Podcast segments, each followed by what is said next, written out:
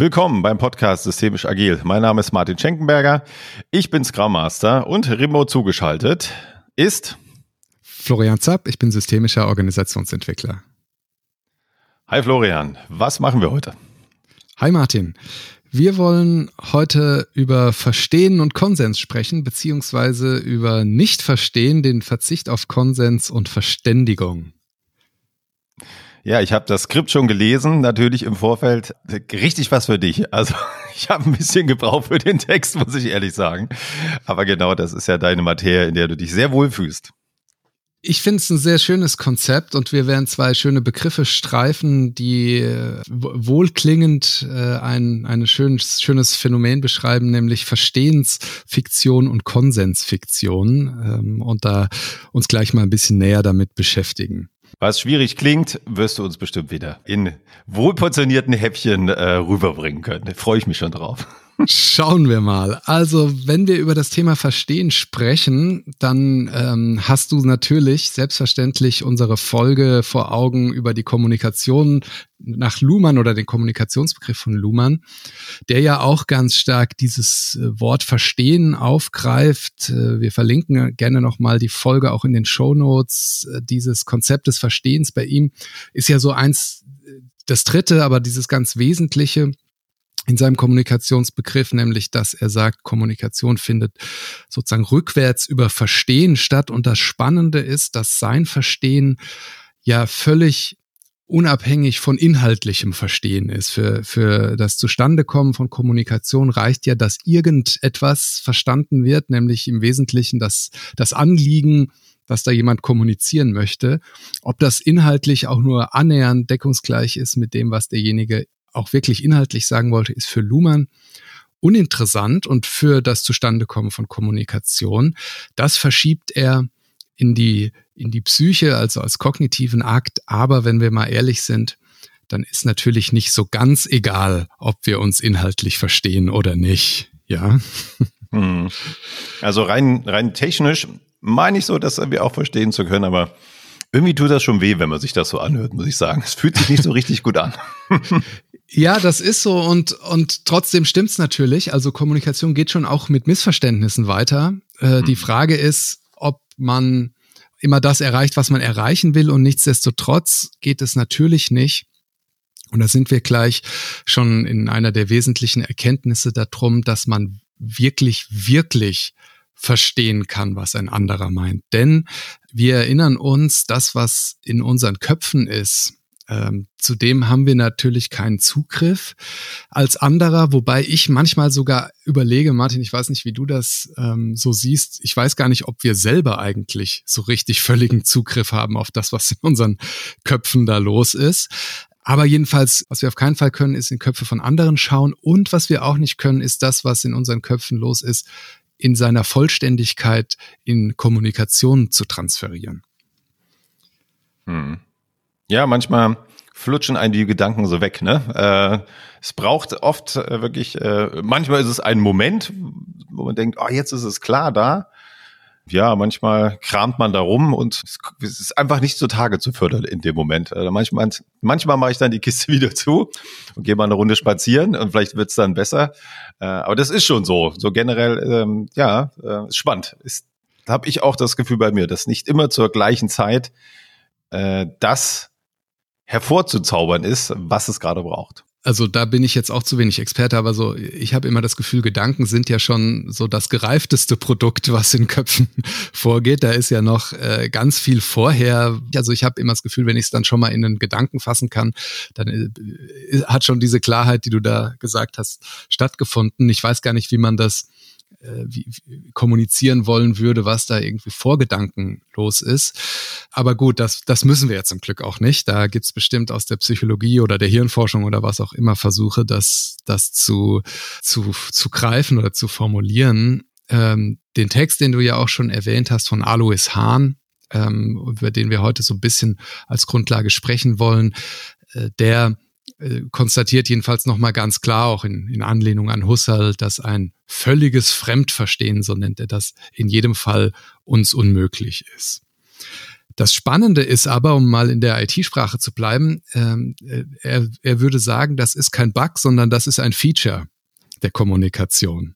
Ja, also dass wir uns nicht verstehen, ermöglicht eigentlich erst Kommunikation, weil wenn wir damit beschäftigt wären, permanent echtes Verstehen herzustellen, dann wäre das unfassbar schwierig und kompliziert.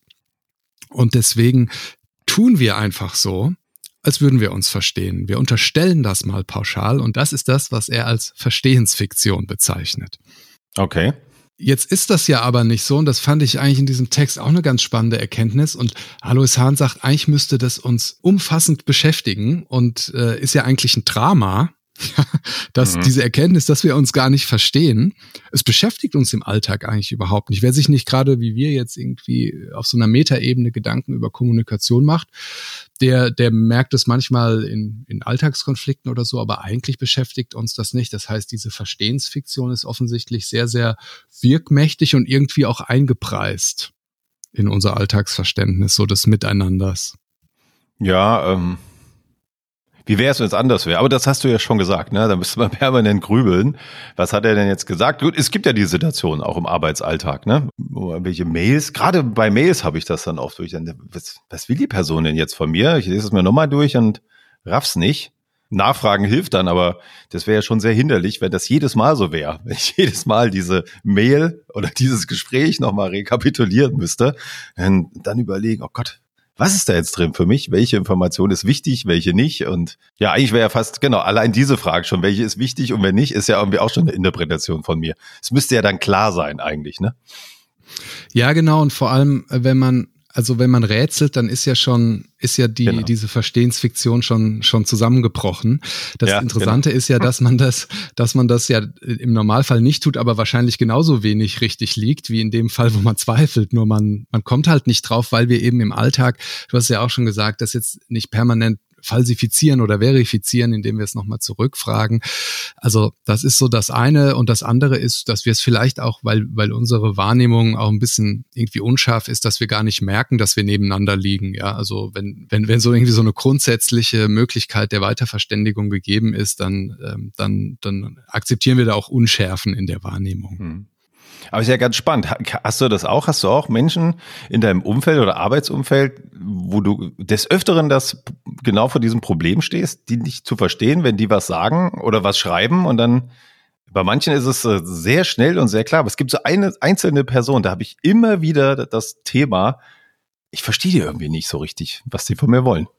Das ist ein spannendes Phänomen, das kenne ich auch, dass es so manche Menschen gibt und das würden die wahrscheinlich wechselseitig genauso. Ja. Ob jetzt im Arbeitsumfeld oder im, im, im so entfernten Bekanntenkreis, wahrscheinlich ist man mit denen dann jetzt nicht enger befreundet oder so, wo man so das Gefühl hat, man kann, also man redet permanent aneinander vorbei. Ja, oder wo man so hängen bleibt im Gedanken, weißt du, genau, wo, wo nicht so das Flüssige ist und dann bleibt man hängen, hä, was war denn das jetzt schon wieder? Das war doch gar nicht die Antwort auf meine Frage oder irgendwie so. Ja, oder, oder was heißt das jetzt? weiß ich nicht, aber vielleicht gibt es sozusagen, sag ich mal, Abstände, äh, die, die dafür sorgen, dass diese Verstehensfiktion permanent äh, angetastet wird oder vielleicht sogar auch, dass man die dann irgendwann in Frage stellt. Also vielleicht ist es ja dann so, dass man schon davon ausgeht, dass man den wieder falsch versteht oder diejenige und dann immer unterstellt, man, man versteht sich gerade bestimmt falsch. Es könnte ja so auch in so ein Gegenteil kippen. Mm. Du meinst, es ist schon in mir drin, wie ich auf die Person zugehe. Eine Missverstehensfiktion ist bei dir dann da. Eine Missverstehensfiktion. oje, oje. Okay, machen wir mal weiter. Ich glaube, das wird jetzt sehr wirr.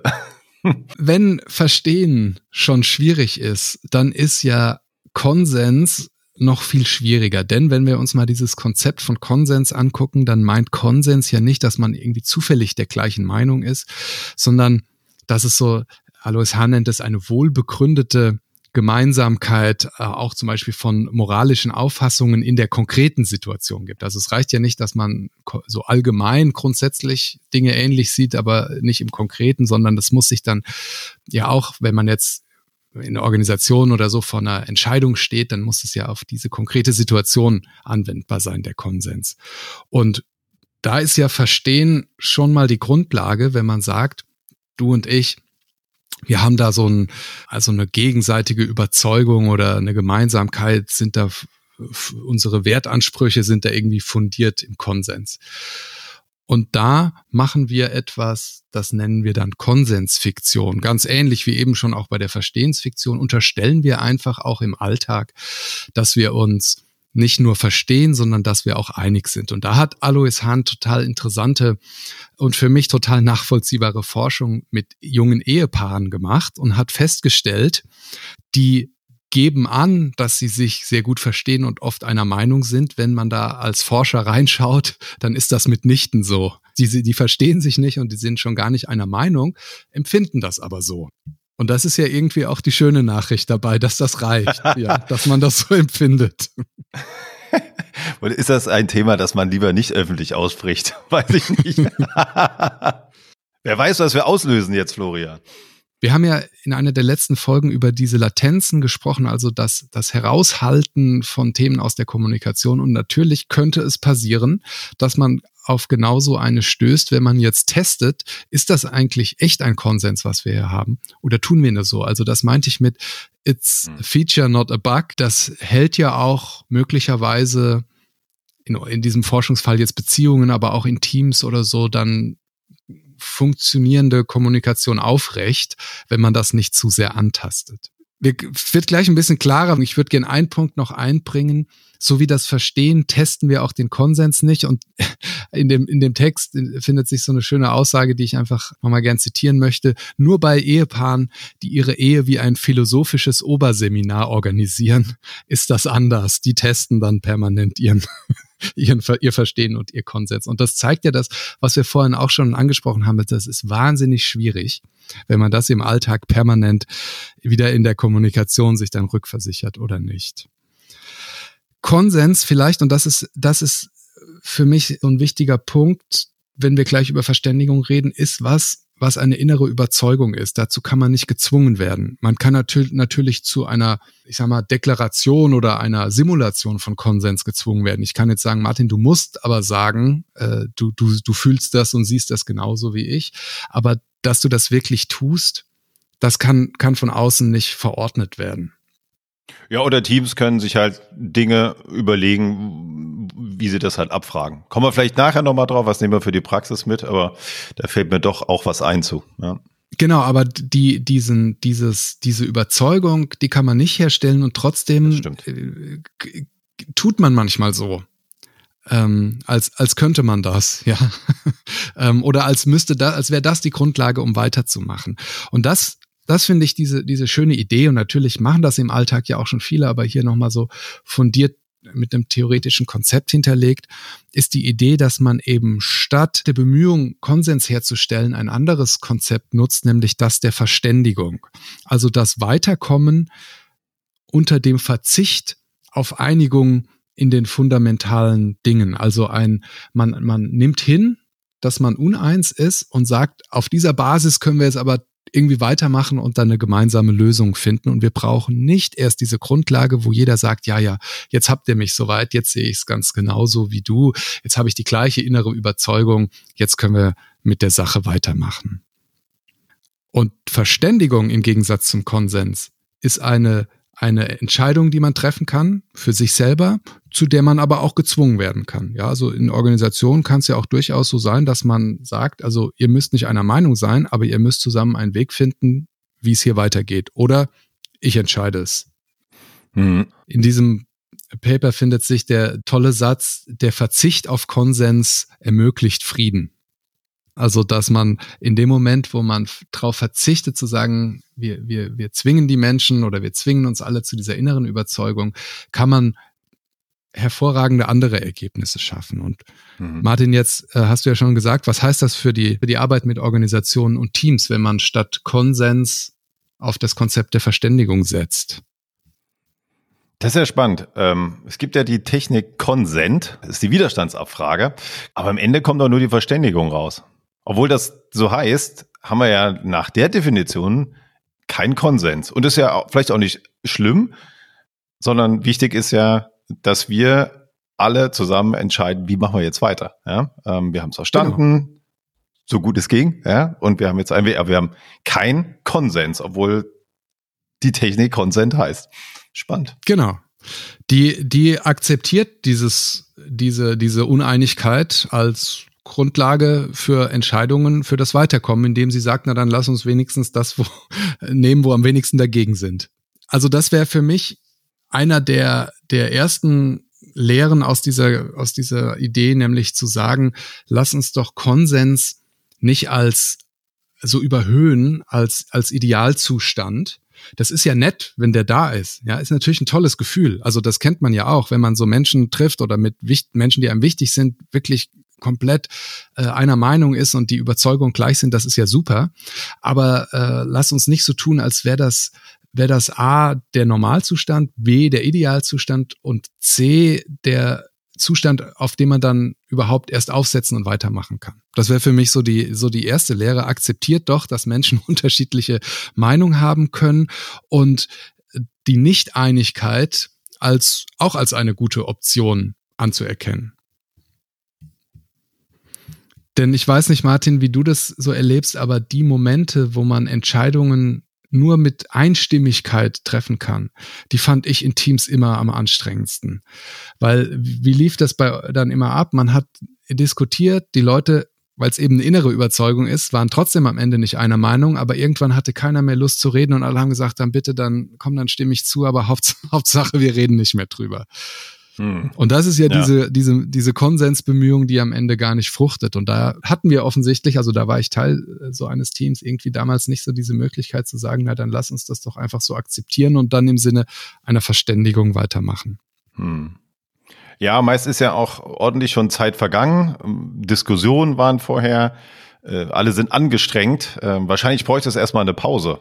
Ich kann mir auch gar nicht vorstellen, diese Mitternachtssitzungen, die auf Politikebene ja. immer so ablaufen, wo am Ende dann doch äh, eine Verständigung oder es wird als Konsens präsentiert, äh, herauskommen, wie das gehen soll. Also ich, also ich merke schon irgendwann, dass mein Zuckerenergielevel dann doch ziemlich nach unten geht und ich dann ja fast nur noch schreiend weglaufe und alles, fast alles unterschreibe, nur um endlich meine Ruhe zu haben. Jetzt mal komplett übertrieben. Wahnsinn, ja.